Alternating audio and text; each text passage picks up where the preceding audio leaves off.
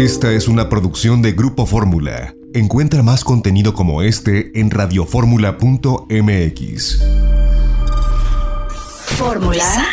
Fórmula Design. Con David Solís. El mundo del arte, showrooms, materiales, mobiliario, espacios de autor. En Fórmula Design. Gran diseño. Con David Solís. En Fórmula. Fórmula Design. Bienvenidos queridos amigos de Fórmula Design, estamos iniciando transmisión sábado de gloria, sábado 8 de abril de 2023 y espero que estén pasando unos días deliciosos de descanso en compañía de sus seres queridos, de sus amigos, de su familia. Y bueno pues nosotros tenemos programa, tenemos programa con buena información de arte, de arquitectura, de diseño de interiores, vamos a estar platicando obviamente de estilo de vida, de moda con Norma Rodríguez, vamos a hablar hacia el final del programa también con Fernanda Delgadillo acerca de qué hacer en días de Semana Santa nos tiene un lugar maravilloso que año con año desarrolla perfectas actividades durante Semana Santa. Y bueno, pues nosotros vamos a estar platicando también acerca de gastronomía. Y antes de iniciar propiamente con el programa, pues recordarles que tenemos redes sociales arroba designhunter-mx. Así está nuestro Instagram. Ahí estamos posteando información pues de arquitectura, mucho diseño y por supuesto ya está en punto de venta nuestra revista, la revista de abril. Tenemos muy buenas casas, tenemos entrevistas muy interesantes. Hemos hecho una entrevista con el arquitecto Víctor Legorreta, también hicimos una entrevista con uno de los grandes arquitectos mexicanos que es nada más y nada menos que Benjamín Romano, creador de la Torre Reforma en Paseo, justamente Paseo de la Reforma. Y también tenemos una entrevista con Tatiana Bilbao, grandes arquitectos. Desde luego que hacemos una reseña de lo que les contaba en programas anteriores, lo que es el premio Pritzker de arquitectura que lo ganó David Chipperfield. Y que bueno, son buenos días, por ejemplo, para ir a visitar una de las obras maestras de David Chipperfield que está aquí en la Ciudad de México. Se trata del Museo Jumex que alberga una colección de arte contemporáneo de las más importantes que hay en toda Latinoamérica, en el mundo. Y la obra es justamente es una obra maravillosa de arquitectura de David Chipperfield. La pueden ver, ya saben, está en la parte de Polanco aquí en la Ciudad de México. Y bueno, pues ¿qué les parece si comenzamos ya con nuestro programa? Vamos a estar platicando un poquito acerca de gastronomía. Lo vamos a hacer de la mano de nada más y nada menos que con el chef Miquel Alonso. Creadores. Fórmula. Design. Con David Solís. Oye, Miquel, ¿cómo es que tú dices voy a México? ¿Cómo es que llegas a México? Por errores de la vida, que estos errores los he ido entendiendo poco a poco, en donde pensaba que al final el error era algo que se tenía que estigmatizar y que era pues algo malo, te vas dando cuenta que es tu mejor aliado, tu mejor amigo, tu mejor acierto. Si lo pones de tu lado, lo pones enfrente, lo miras, lo analizas, lo rectificas y tiras para adelante. No sabía muy bien qué quería hacer en la vida. De hecho, muchas veces me levanto por las mañanas y no sé qué quiero hacer en la vida. eso es un motor, una gasolina que me permite seguir queriendo descubrir cosas. Y, y esa curiosidad del niño que llevas dentro, que es una cosa que nunca te tienes que quitar nunca olvidarte de que hay un Miquelín dentro, que es curioso, que es travieso, que siempre tiene esa sed de conocimiento y de aventura y de hacer amigos y de amar, enamorarse y de desamores, cositas de esas, que le dan sentido a la vida. Me hicieron venir a México, los errores. Me metí en ingeniería química, no era para mí. Y al final acabé en gastronomía y sentí que ahí me conecté pero me conecté no con la cocina, me conecté con el mundo de los, del arte en general. Podía haber sido pintor, podía haber sido diseñador, podía haber sido pues cualquier oficio que se tenga que hacer con las manos, con el corazón, con la cabeza, y eso me trajo a México. Un chef como tú que pone un restaurante que se llama Vico y que pone eh, la gastronomía mexicana y la comida mexicana en los ojos de todo el mundo, porque Vico empezó a ser nombrado un par de veces como uno de los mejores 100 restaurantes de todo el mundo, ¿no? Entonces la gente también empieza a voltear a ver a México como una manera también de, de, comer, pero de comer también diferente, de una manera más sofisticada también, porque vamos, la cocina mexicana eh, de los pueblos es muy rica, eh, eh, pero siempre guarda esa parte muy mexicana de raíces.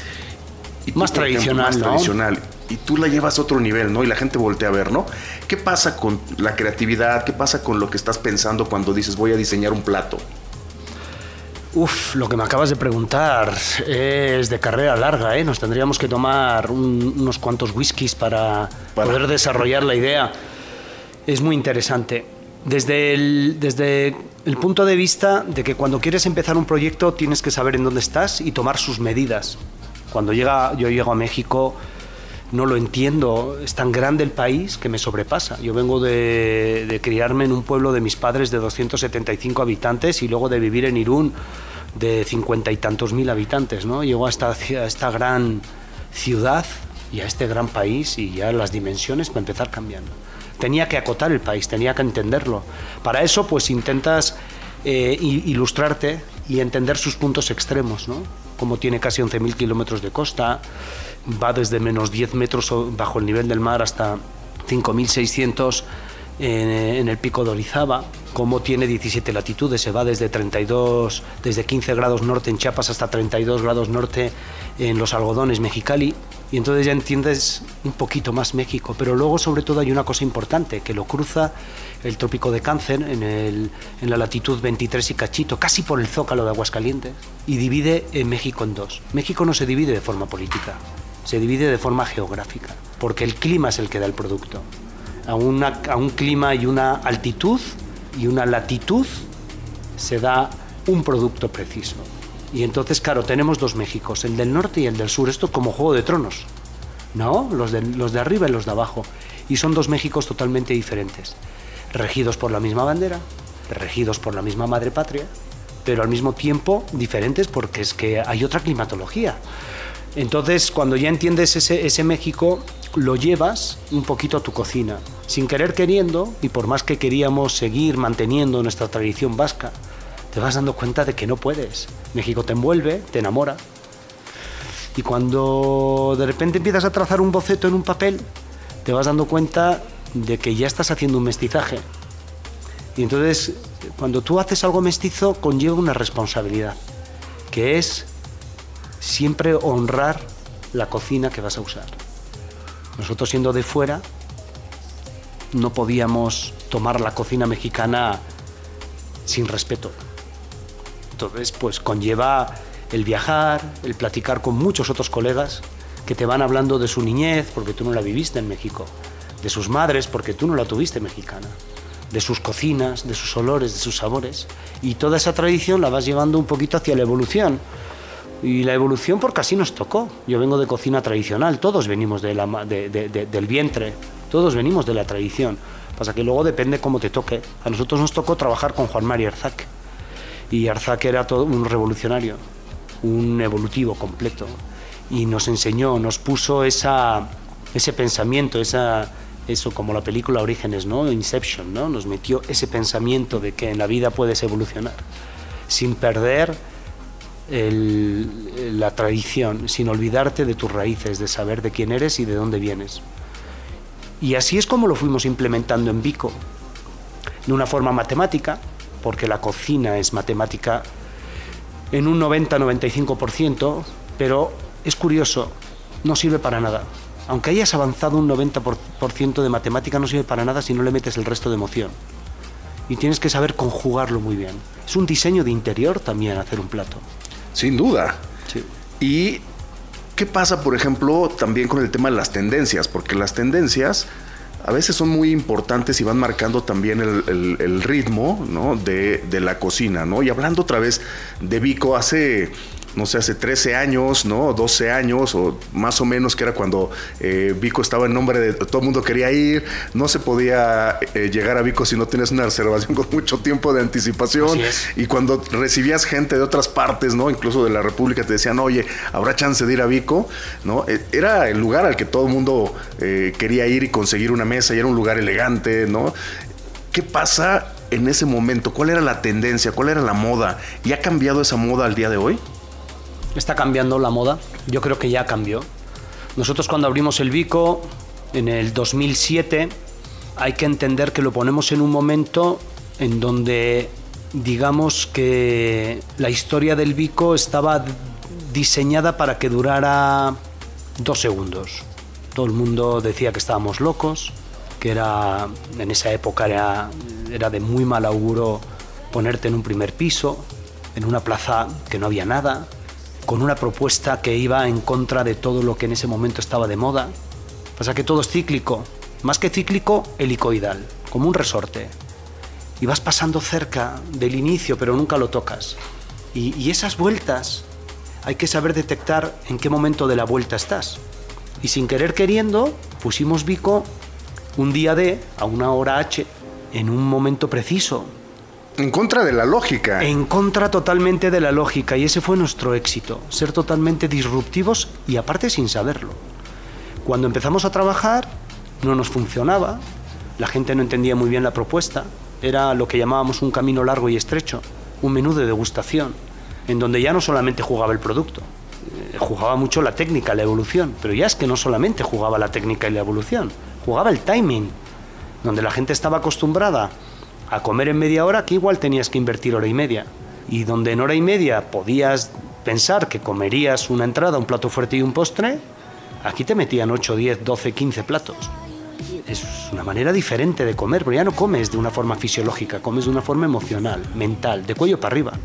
Querido Miquel, permítenos ir a un corte y regresamos contigo. Les recordamos redes sociales arroba designhunter-mx. Vamos a corte y regresamos con más de Miquel Alonso.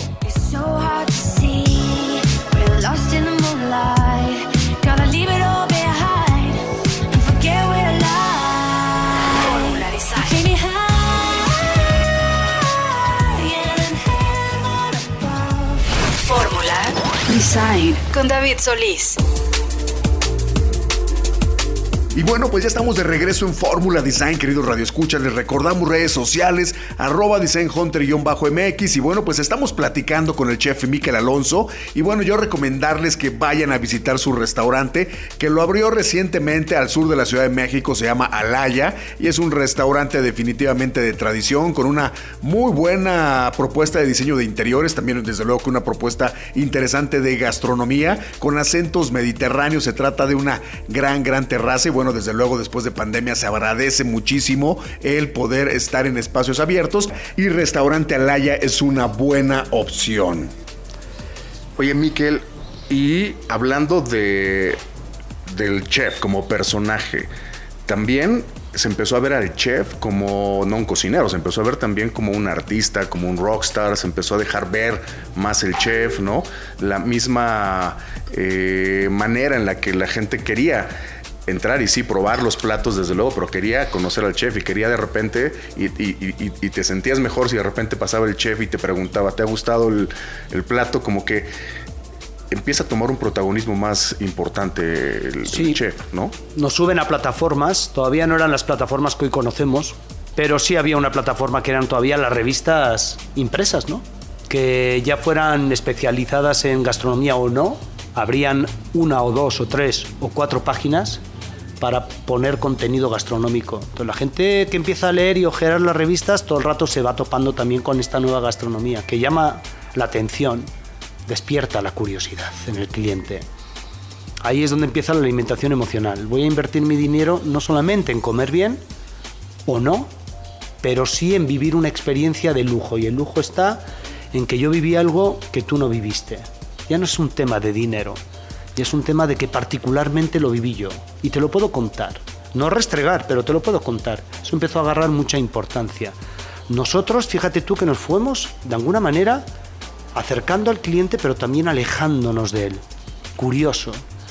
La cocina, un restaurante es como una tienda. Es un escaparate, luego está la tienda y luego la trastienda.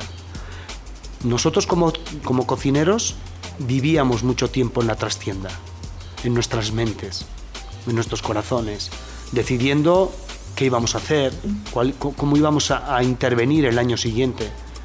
Pero el cliente vivía también mucho tiempo en ese escaparate creado por las revistas, creado por esta nueva fórmula gastronómica. Eh, esta fórmula gastronómica al final del día tenía que vivir de eso, de decir cómo nos vamos a alimentar mutuamente, ¿no? ¿Cómo vamos a hacer que, que tanto cocineros y chefs y clientes puedan empatar sus ideas? Recuerdo perfectamente cuando iba a la escuela que nos decían que había una regla, muchas reglas, pero entre ellas una, que era nosotros cocinamos para el cliente. Tenemos que estar a las órdenes del cliente. Y con el paso del tiempo me he dado cuenta que probablemente no. Que probablemente el cocinero cocine para él ¿Ah, sí? y que lo entrega de la mejor forma al cliente. Hace una ofrenda al cliente, le regala su plato, la mejor versión de él. Es Pero un- que después el cliente se tiene que hacer bolas con su plato. Porque no somos lo mismo un lunes que un sábado, no somos lo mismo de día que de noche, no somos lo mismo comer delante de un jefe en el cual nos está presionando porque si no igual podemos perder nuestro trabajo que de repente una mesa que sea de amigos de la infancia que nos han visto en los últimos 20 años. Hemos tenido mesas de divorcio, hemos tenido mesas de pedida de mano, oye, de pedida de mano en donde se han dicho que sí y en donde se han dicho que no. Hemos tenido mesas de funerales, que se han juntado toda la familia después de enterrar al, al patriarca. Y nosotros decimos, ¿y cómo atacamos esas mesas? Hemos tenido mesas de gente ya con una enfermedad terminal que le quedan dos o tres meses de vida y que de repente vienen a disfrutar sus últimas comidas. ¿Y cómo das de comer ahí? Pues, la única manera es ser honesto, hacer tu mejor versión, entregar el plato y esperar que en la mesa ellos disfruten de la misma manera que tú lo hiciste cuando lo cocinaste. Que creo que es la manera más noble y honrada de poder presentar sobre la mesa una, una cocina. Celebrar, Celebrar. la vida, celebrar la muerte, celebrar la vida, celebrar el cambio, la crisis, la transformación. Son espacios gastronómicos, pero también espacios sociales. La alimentación ya no es fisiológica, es eh, emocional. Tú no vas a un restaurante porque te falta calcio, hierro, magnesio. Tú vas a un restaurante porque necesitas socializar y regresar a casa sintiéndote un, ser humano mucho más vivo, mucho más completo. Y es un comercio que haces en un restaurante. Ese restaurante está lleno de comida, sí es cierto, pero la figura del chef tiene que pasar de alguna manera a un segundo plano. Ya no es la figura tan, tan, tan importante. Yo creo que nunca lo debió de ser. Al final del día en un restaurante todos somos parte de esa transformación. De la misma manera que el cliente a nosotros nos da y nos hace, nosotros también damos, ofrecemos y él es parte de una transformación. El tema es que los restaurantes son lugares en donde suceden cosas que están más ligadas con la vida que con la muerte. ¿Qué sería de la cocina contemporánea mexicana? A lo mejor sería igual que ahorita, muy rica y todo, pero eh, sin las grandes personalidades. Por ejemplo, un Miquel Alonso, un Enrique Olvera, que han puesto los ojos del mundo también en cómo se cocina en México. Hay gente que viene solo a comer este, a, a- a México, ¿no? Solo Sí, quieren totalmente. ir a Eso sí, comer, ¿no? Entonces, eso sí. Sí, no hay que olvidar que hay países gastronómicamente extraordinarios. México es uno de ellos. México al final del día ya no tiene que demostrarle al resto del mundo absolutamente nada. Es una cocina honorífica, ya no está en, en pugna, ¿no? no está peleando con la cocina italiana, con la española. O sea, está por encima de esas cocinas, pienso yo, sabiendo que incluso la cocina española es una de las grandes cocinas del mundo, la italiana y cualquier otra que quieras tomar. Pero tú cuando analizas la cocina mexicana, que es milenaria, que le ha dado tanto a la cocina española, ya me dirás tú lo que era la cocina española antes de que México le entregara productos que no solamente tenían que tener, que, tenían que ver con el sabor, sino con el color, con la alegría de cocinar. ¿no? Esos pimientos, esos tomates, esas patatas, esas cositas que, que entregaron, que cambiaron completamente el recetario. Entonces México ya estamos hablando de una cocina muy seria, con las raíces muy profundas, con un saber hacer sin igual, con una tradición muy marcada. México tiene una cocina extraordinaria. Ahora, que haya una evolución siempre es bueno, mientras respetes a la tradición. No pueden ser dos bandos que se peleen. Tiene que ser una continuidad. Tiene que ser el hijo, el nieto. El que el nieto casi casi que le toca la casa de su abuela y mantiene los rasgos, pero la interviene un poquito a nivel diseño y de repente hace algo que tiene sentido. Así debería de ser la evolución gastronómica, respetando siempre las raíces de la tradición y aportando algo también. y aportando ese esa modernidad. ¿Qué tan importante es, chef, el arte para un restaurante? Ah, el arte es fundamental. Además empatamos diferentes tipos de arte, no solamente el gastronómico. Eh, cuando haces una receta tienes que interiori- interiorizar, tienes que cerrar los ojos, saber bocetear, eh, venir desde, desde dentro, ¿no? Ese interiorismo, desde la tradición hacia la evolución. Y es lo mismo, el, el arte, la arquitectura, el diseño de interior, tiene que ir de la mano. Y desde el punto de vista de que al final la alimentación es un comportamiento, un estilo de vida. Mucha gente se, se alimenta de forma emocional y no siempre igual le das tanta importancia a la, alimentación fisiológica. Hoy lo vemos en muchos restaurantes. No sé si está bien o está mal, ¿eh? pero mucha gente va a socializar. Quiere ir a un restaurante para a ver, a veces ver, pero también ser visto. Y esa fórmula del restaurante lleno, con ruido, con música, cuando bajan un poquito la luz, suben un poquito la música y te sientes que eres otro y viajas. Es como un spa, un spa gastronómico. Luego ya te viene comidita. No sé si estamos en el mejor momento del ser humano a nivel de alimentación. Creo que no. Creo que estamos en los peores momentos. Las técnicas se usan mal. Las técnicas incluso que están de moda son las que van en contra del ser humano. Eh, la parte del guiso, las partes cárnicas, las partes del asado. Eh, estamos comiendo como animales. Y eso se ve cuando pasan momentos fuertes en la vida, por ejemplo una pandemia, después de un temblor, después de crisis, cuando tienes esas crisis donde tú tomas la crisis como algo malo, no una transformación, que sería la mejor manera de tomar la palabra crisis. Hoy me va a venir bien esta crisis, mira, me voy a, a transformar, no. Me da miedo, me da ansiedad, sufro y lo, y, y lo reflejo en mi estilo de vida y en el estilo que voy a usar a la hora de alimentarme. Y se ve en la sociedad cómo la gente está agarrando el tenedor y el cuchillo y está clavándosele a trozos de carne. Estamos comiendo más carne que nunca. Si hace unos años la estábamos dejando. Hace unos años la estábamos dejando y estaba casi, casi, casi en desuso. Estaban saliendo artículos diciendo que la vaca estaba eh, ya feliz. No, porque dije, ya me van a dejar en paz por fin. Y de repente hemos regresado otra vez a esa parte animal. Y bueno, son conductas que estamos teniendo en estos momentos. ¿no? Terminamos. Muchísimas gracias, Miquel. Al contrario, un placer tenerte aquí. Y bueno, pues nosotros vamos a ir un corte y vamos a regresar para más de Fórmula Design. Les recordamos que tenemos redes sociales, arroba designhunter-mx y por supuesto que también los invitamos a que vayan al restaurante del chef Miquel Alonso, el restaurante Alaya, al sur de la Ciudad de México. Tiene unos pocos meses de abierto, lo van a disfrutar muchísimo. Y bueno, pues nosotros vamos a corte. No se olviden, tenemos nuestra revista ya en punto de venta, designhunter.mx. También los invitamos a que nos sigan en nuestro sitio web que es www.designhunter.mx. Ahora sí, vamos a corte y regresamos para más de Fórmula Design. Tell me why can't you just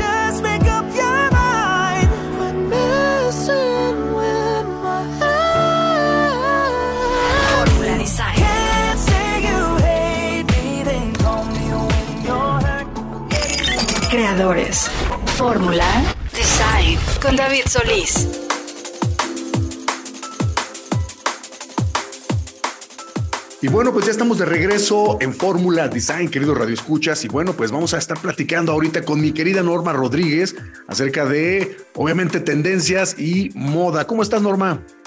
Hola David, muy bien, gracias. Y fíjate que ahorita seguramente has estado viendo en todas las redes sociales que todo el mundo está entrando a este rollo de ponerse eh, el marquito eh, rosa de Barbie o el marquito de Ken por la película que está este, pues ya este, estrenándose de, Barbie y Ken. Y pues es la- esa, gran influencia que ha tenido Barbie durante tantos años en, en, pues en la vida de todos, ¿no? En la vida de la moda sobre todo. Y este, pues hablando de eso, fíjate que hay una exposición, ahorita que la gente está este, pues de vacaciones, acaban de inaugurarla eh, esta misma semana y es hablando sobre Barbie precisamente, es, es, una, es una exposición que es Expo Barbie en la Torre Latino y está Living Plastic Dolls, que es- está realizada por un diseñador mexicano, fíjate que él es Servando Hernández. Él eh, tiene esta empresa que tú pensarías que es de muñecas de plástico, pero no, resulta que es para hacer moda que tiene mucho que ver con la muñeca, la más icónica que es la Barbie, ¿no? Entonces ahí vas a poder encontrar toda esta ropa increíble que él hace, muy de noche, muy, muy para cócteles, muy un poquito exótica y estrafalaria, mucho chicle bomba, ya sabes, mucho color rosa y demás. Divertido, ¿no? Yo creo que va a estar muy divertido, va a estar todo el mes de abril, va a estar en la Torre En el Mirador, y pues te vas a dar una idea de cómo eh, esos vestidos que ves en las muñequitas también se pueden hacer vestidos en la vida real, ¿no? Y también vas a ver por ahí algunos otros vestidos de, de las muñecas que son inspiradas a lo mejor en, en, Frida Kahlo o a lo mejor en Harry Styles o en María Félix o hasta en Beyoncé, ¿no? Entonces, interesante este tipo de exposiciones. Entonces, en la Torre Latinoamericana todo este mes, todo el mes de abril. En el Exacto, mirador. Exacto, ahí, en el mirador ahí está. Y, y, y fíjate que eh, esta semana también eh, un diseñador eh, francés que es muy divertido, yo lo sigo en Instagram y me llama mucho la atención todo lo que pone porque habla mucho de él, habla de él como persona, pero también de sus colecciones que son, la verdad, muy padres, eh, que es, eh, es una marca que es Jack Muse. No sé si la conoces, Jack No. Muse. Bueno, es, una firma muy joven. Este cuate es, un diseñador francés, se llama Simon Porte Jacquemus. Eh, el Jacquemus es el apellido de la mamá y lo tomó para sacar su, su, marca en el 2009. Le gusta mucho el color, le gusta mucho sacar, eh, saca muchos accesorios para mujer y para hombre, pero siempre como que mete mucho toques de color, ¿no? Y ha hecho cosas increíbles como la bolsa más pequeña del mundo o la bolsa más colorida del mundo, cosas eh, divertidas, ¿no? Pero fíjate que esta semana pues lanzó una colección que se llama Jack Muse Obsessions, que son, eh, que es más allá de una colección, pues es toda una experiencia inmersiva, ¿no? Estas, estas experiencias en las que te metes dentro de, de, del concepto que está manejando y lo hizo junto con Galerías Lafayette allá en, en París los, los este, aparadores se llenaron eh, de, de, de, de, color, se llenaron de, cosas interesantes, pero también se llenaron de electrodomésticos. O sea, Órale. está increíble porque haz de cuenta que está una lavadora gigantesca y de la lavadora ves cómo se están lavando los textiles y demás y aparecen las bolsas, ¿no? Aparecen las bolsas más, más icónicas de sus colecciones, ¿no? O por ejemplo está una cafetera y vas viendo cómo va cayendo en lugar de café, van cayendo las bolsas, ¿no? O ves algunos, eh, no sé, algunas eh, esculturas con sus bolsas, esculturas gigantes con sus bolsas, pero yo creo que lo que sí se saltó la barda y dije, wow, qué cosa más, eh, más original, más creativa, más divertida y locochona, fue haz de cuenta que hicieron un, desfile público en las calles con bolsas gigantes. O sea, tiene una colección que son las bambinos, eh, que son sus, unas bolsas rectangulares divinas en colores así súper llamativos.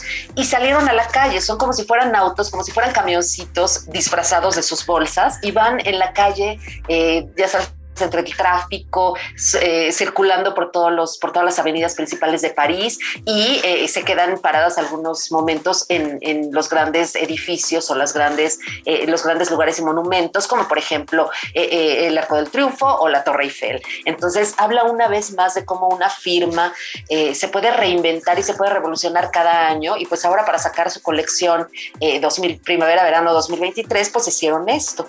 Oye, yo lo vi justamente porque parece que se convirtió como en una, se volvió viral. Trending topic. ¿no? Un trending topic y estaba viendo, pero dije, será, ya ves que en programas pasados platicábamos acerca de la inteligencia artificial y que pues prácticamente sí. en, una, en, un video puedes hacer lo que quieras, ¿no? Pero dije, oye, qué interesante si esto es real, de que están los, eh, los camioncitos que son como o cochecitos vestidos con una bolsa, ¿no? ¿Cuáles son las redes, Norma?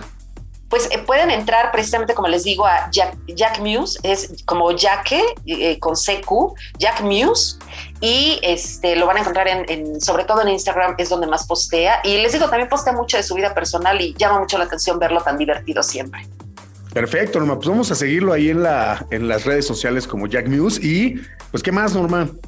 ¿Qué más? Pues te cuento, algo que me, que también esta semana pues dio mucho de qué hablar fue, seguramente también has escuchado hablar muchísimo de Shane, que Shane se está como renovando, como que en nuestro país llegó fuerte, antes solo podíamos conseguir esta marca china a través de, de, pues, de lo digital, ¿no? Tú hacías tus pedidos eh, de larga distancia y pues te llegaban, te llegaba eh, el vestido a lo mejor un mes después o 15 días después, pero era la única manera que teníamos contacto con Shane. Bueno, pues sabemos que la calidad pues no es la mejor, es ropa como muy, eh, es ropa económica y ropa también eh, que, que, muy rápido eh, pasa de moda y que muy rápido se, se decolora, eh, los, los, las costuras no son las mejores, los textiles no son los mejores, pero por lo menos sabes que eh, gran parte de la población va a estar muy bien vestida y muy a la moda con algunas de las prendas que lanza este, este gigante del e-commerce, ¿no? Pero lo interesante es que ya en México abrió eh, algunas eh, pop, pop, stores, ¿no? Algunas de estas tiendas que, no son, que no son grandes tiendas departamentales ni son grandes espacios, sino que son pequeñitos, y venden muchísimo, ¿no? Entonces, eh, esta semana, pues dio a conocer Chain, que tiene muchas, muchos planes y muchas estrategias para México este año y el próximo. Entre ellas, pues obviamente extender sus tiendas, abrir más tiendas, eh, y tiene algunas otras iniciativas que me parecieron bien interesantes. Al ser una marca eh, fast fashion, o sea que rápido pasa de moda y rápido se vende, eh, está, está, sacando algunas iniciativas para la, para la protección de la biodiversidad. Eh, por ejemplo, en México tienen una estrategia que es eh, The Next Cycle, que es eh, que la ropa tiene un doble uso, ¿no? que le des un doble uso a, tu, a, tu, a tus prendas siempre. Después, apoyar comunidades, están comunicando mucho, pues eh, ya sabes, ¿no? Em, tanto algunas, eh, algunas comunidades vulnerables como son a lo mejor, pues, no sé, el, LGTB o eh, niños con cáncer o algunas fundaciones como eh, AMANC, como CIMA, como el Doctor Sonrisas.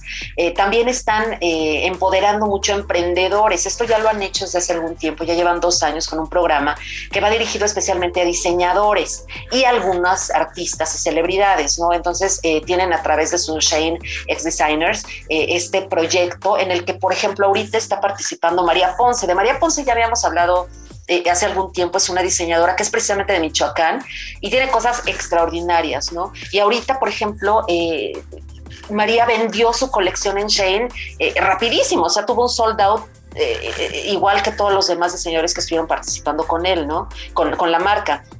Entonces, pues te digo, están haciendo como muchas cosas para, pues para nuestro país. Al parecer, fíjate, eh, están cumpliendo apenas dos años aquí en México y ya han tenido 25 mil creaciones originales solo en, en, en, el 2023. O sea, se han aliado con muchos colaboradores mexicanos para hacer, eh, pues que Shane tome fuerza y sea mexicana de algún modo, ¿no? Entonces, ahorita te digo, tienen colecciones con Vero Díaz, con Carolina Velarde, eh, con Larisa Torres, con María Ponce, con Jonathan Morales, que es de un estudio creativo que se llama No Name, y este, pues sus colecciones están vendiendo muchísimo.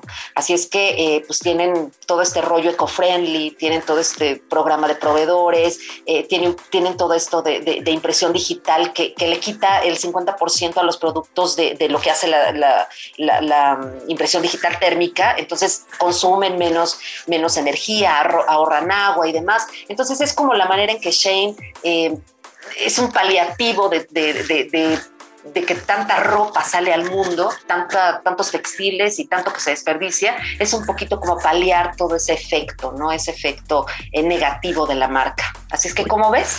Pues interesante, sobre todo el, el, el, tema de estar metiéndose ya en cuestiones de responsabilidad social, de sustentabilidad, que todas las marcas lo tienen que hacer sin lugar a dudas. Es una, es una buena, digamos que una buena aportación y destacar un poco el, el que tienen prácticamente toda esta marca. ¿eh? Entras a la página de internet y, por ejemplo, yo entré a la parte de hogar y mascotas, ¿no? Entonces, sí. si entras en la parte de hogar, pues tienes de iluminación, tienes decoración, hay muchos accesorios para casa que la verdad tienen precios muy accesibles y que son esos, son accesorios de casa, ¿no? Entonces, vale la pena, eh, vamos a echarse un clavadito ahí en la página de internet porque pueden encontrar cosas interesantes. Y bueno, pues como bien lo decías, Norma, pues destacar este tema de la responsabilidad social, que todas las marcas lo van abordando poco a poco, algunas con mayor fuerza, pero que les aplaudimos cuando lo hacen, ¿eh? Claro, y, y, si pueden darse una vuelta a las tiendas que tienen, que están en la Ciudad de México, Guadalajara, en Monterrey y más que van a abrir este año, pues interesante, ¿no? Interesante ver lo que tienen y comprarlas siempre sabiendo que son cosas que no van a durar eternamente. No, bueno, hay que tenerles cuidado, pero bueno, pues sí son un poquito desechables, pero igual los precios son súper accesibles. Mi queridísima Norma, nos, nos vamos, se nos terminó el tiempo de este bloque. Pues mil gracias, David, y nos escuchamos en ocho días. Nos escuchamos la próxima semana y bueno, nosotros vamos a ir a un corte y vamos a regresar para más de Fórmula Design.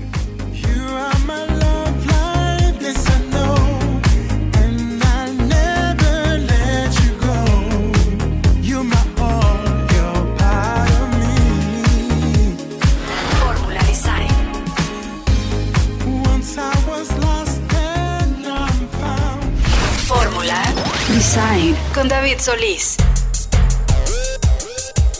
Y bueno, pues ya estamos de regreso en Fórmula Design, queridos Radio Escuchas, y vamos a estar platicando ahora mismo con Fernanda Delgadillo de la pareja viajera. Y pues en estos días de Semana Santa, un lugar especialísimo para visitar o para quien los haya visitado o para hacer plan para el próximo año. ¿Cómo estás, Fernanda? ¿Qué tal, David? Un gusto saludarte, saludarles a, a todos los que en ese momento nos están escuchando.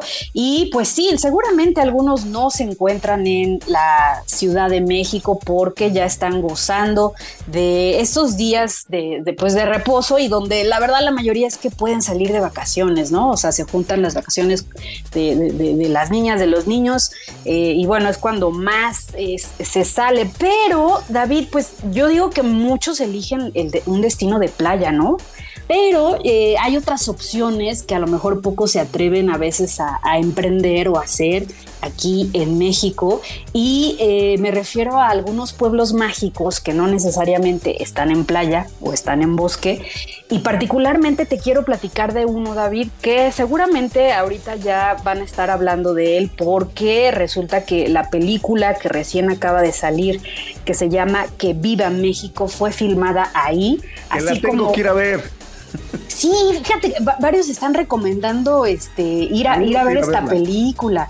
Sí, digo, yo no sé, eh, digo, qué, qué tan buena estará, ¿no? O sea, en el sentido de que algún, a algunos les puede gustar, a algunos no. Ya ves que está Damián Alcázar, que a mí me fascina ese actor, Alfonso Herrera, Joaquín Cosío, Ana de la Riguera, en fin, o sea, la verdad está requete bien el casting. Y lo increíble es que fue filmada pues en el altiplano potosino, este pueblo mágico real de 14 que es que les quiero platicar hoy, eh, pues ahí fueron filmadas algunas de estas eh, escenas de esta película. Y yo no, yo también no sabía, pero es parte de un proyecto eh, que lanza la plataforma de, Netflix, eh, justamente para hacer como una colección de grandes historias contadas por grandes directores, directoras, guionistas, eh, y precisamente pues que retraten a México. Entonces, bueno, ahí está un pretexto para ir a ver la película y también hacer un recorrido o lanzarse a San Luis Potosí y particularmente al pueblo mágico de Real de 14. No sé si tú has tenido la oportunidad de, de quedarte ahí por un par de noches, David, y de alguna manera pues vivir esta misticidad que tiene este pueblo, eh, que la verdad son muy pocos los habitantes que ahora eh, están ahí, o sea, estamos hablando de no más de 1500 habitantes en este pueblo mágico, para lo cual pues a veces dicen que es como si fuera un pueblo fantasma, ¿no? Porque pues en realidad ves a muy pocas personas transitar pero te siguen sorprendiendo precisamente todas las fachadas de las casas, la arquitectura que puedes encontrar ahí y sobre todo pues dónde está ubicada. No sé si tú has ido, David.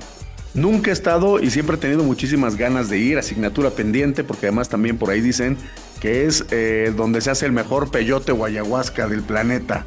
No lo sé. Eh, sí, bueno, pues sí, de hecho, eh, eh, prácticamente ahí van y se reúnen los indígenas huicholes, porque sí, o sea, efectivamente ahí es también un, centro ceremonial muy importante, pero también como este legado que, que deja desde el, Porfirio Díaz, ¿no? Desde desde la época de- del porfiriato, donde también pues hay que recordar que Real de 14 era un lugar donde se, se sacaba muchísima plata, eh, o sea, un, un lugar minero donde pues también ahí tiene como su punto místico, porque pues ah, se, construyeron en torno a eso pues varios eh, puentes, varios eh, como, como cuevas, eh, túneles, entonces eso también le da una magia muy especial a este pueblo. Pero particularmente para Semana Santa, David, es que ya llevan más de 50 años haciendo, eh, pues digamos que, que- que- la procesión, o sea, to- todo este recorrido eh, en torno a la celebridad de la Semana Santa, pero eh, aquí lo, interesante es que prácticamente Real de 14 se convierte en un escenario vivo. Entonces, eh, alguien me había comentado que precisamente una de las producciones que llegó a filmar ahí eh, una película americana con Brad Pitt y esta Julia Roberts, les, les dejaron ciertos, les heredaron algunos eh, vestuarios para que precisamente pudieran hacer lo más real posible, pues toda esta, esta procesión, ¿no? Eh, o sea, todas las festividades de, de la Semana Santa. Entonces, imagínate este pueblo mágico, este pueblo fantasma, con, con las casas que conservan un color hacia arena, donde no hay intervención de, de tiendas como Oxxo, como 7-Eleven, eh, en fin, o sea, que tratan de mantener todo tal cual y hacer un recorrido por cada uno de los puntos más emblemáticos del todo el pueblo, ¿no? Entonces, pues de pronto el comité de Semana Santa de Red De 14, pues dice, bueno, vamos a utilizar el escenario vivo donde está la famosa parroquia de la Purísima Concepción, que esta la, la hicieron los franciscanos, pero de pronto hacen otro recorrido, entonces la última cena eh, donde Jesús está con los doce apóstoles van a estar eh, cerca de eh, otra iglesia y de ahí se pasan también a donde está el, el- hay, por cierto, hay un lugar ahí donde pelean los gallos, por ejemplo. Entonces te empiezan así a llevar a diferentes puntos, ¿no? Lo cual eso pues lo hace también muy interesante el recorrido, particularmente de Semana Santa, David.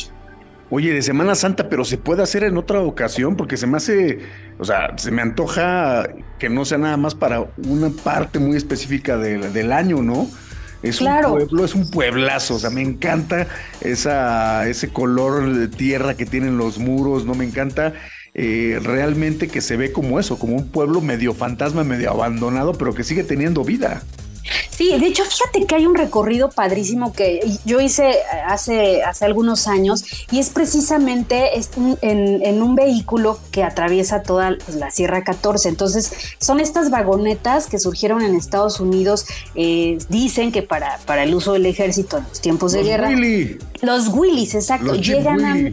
Ajá, que están padrísimos y conservan tal cual, pues, o sea, su, su, este, su estructura y todo, ¿no? Hasta los colores, en fin. Eh, entonces llegan a México en los 50. Yo no sabía que los habían utilizado los de Pemex precisamente para andar recorriendo, pues, toda esta zona porque son todo terreno. Y pues bueno, las introducen en la Sierra 14, aquí en San Luis Potosí. Entonces, pues sí, diseñadas para terrenos muy abruptos, pero las eh, adaptaron para precisamente transitar en toda la sierra. Entonces, antes los utilizaban para transportar a, los peregrinos desde estación 14 a Real de 14, pero ahora pues se utilizan con fines turísticos. Entonces, puedes hacer como un safari de fotografía. Entonces, pues te llevan eh, a los atractivos eh, más interesantes. Está, por ejemplo, bueno, recorres todo el desierto, pero también pasas por un socavón que lo conocen como el so- socavón de Purísima y no manches, o sea, ahí sí te da un miedo terrible porque, o sea, tú nada más ves hacia abajo y de verdad la altura es impresionante y ahí lo vas recorriendo en el Willy, ¿no? Este pasas por la estación 14 y, y otros lugares. Pero si no te gusta mucho este tipo de aventura, pues también puedes recorrer y conocer todo el pueblo de Real de 14 a caballo. Entonces también esto lo hace súper interesante porque, bueno, pues eh, puedes eh, salir justamente desde la, la plaza central, este, está eh, visitas el palenque de los gallos, puedes también hacer un, recorrido por el túnel Ogarrio, este, está la Casa de la Moneda, está el complejo del cementerio, que también es un lugar donde llegan muchísimas personas a acampar en ciertas fechas y precisamente pues con estas ceremonias por aquello del peyote, ¿no? Entonces, de verdad que si no, han eh, tenido la oportunidad de ir a Real de 14, háganlo. Si es que van en autos, esto se presta igual para un, pues un viaje de aventura, un, road trip, si así, si, si están en la Ciudad de México, bueno, en, en, algún estado cercano a San Luis Potosí, pues bueno, lo ideal es que lleguen a San Luis Potosí, igual ahí pueden hacer, este, pasar una noche y ya de ahí salen hacia Matehuala para llegar precisamente a Real de 14, porque bueno, desde la Ciudad de México, si te lanzas manejando, pues harás en promedio unas 10 horas. Sí, estoy desde Ciudad de México. ¿eh? hasta este ajá, hasta hasta San Luis, o sea, tampoco es algo que está cerca, entonces por eso les digo es algo este que pues vale la pena sobre todo de por los paisajes. De aquí, de Grupo Radio Fórmula Real de 14, Ajá. son 640 kilómetros. Y Fíjate, son 8 no horas manches. 55 minutos, según dice el, el, la ruta.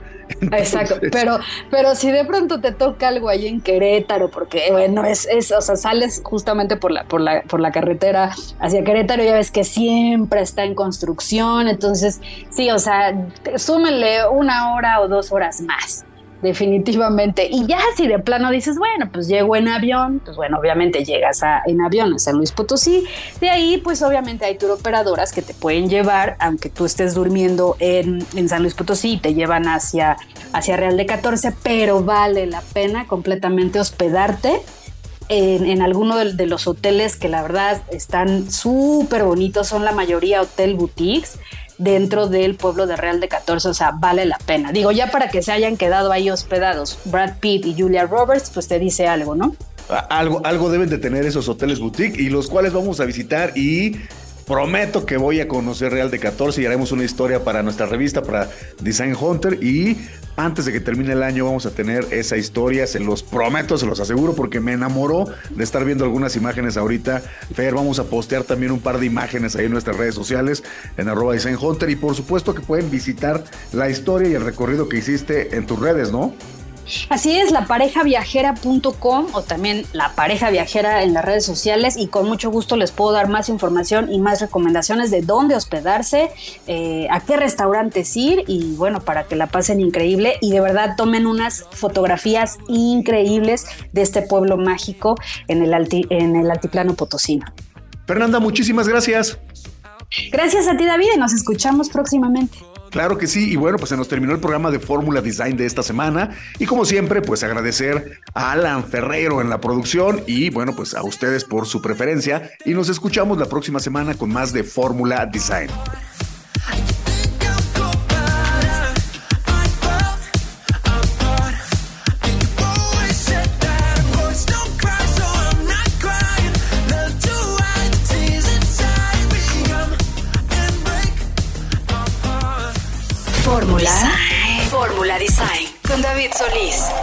Esta fue una producción de Grupo Fórmula. Encuentra más contenido como este en radioformula.mx.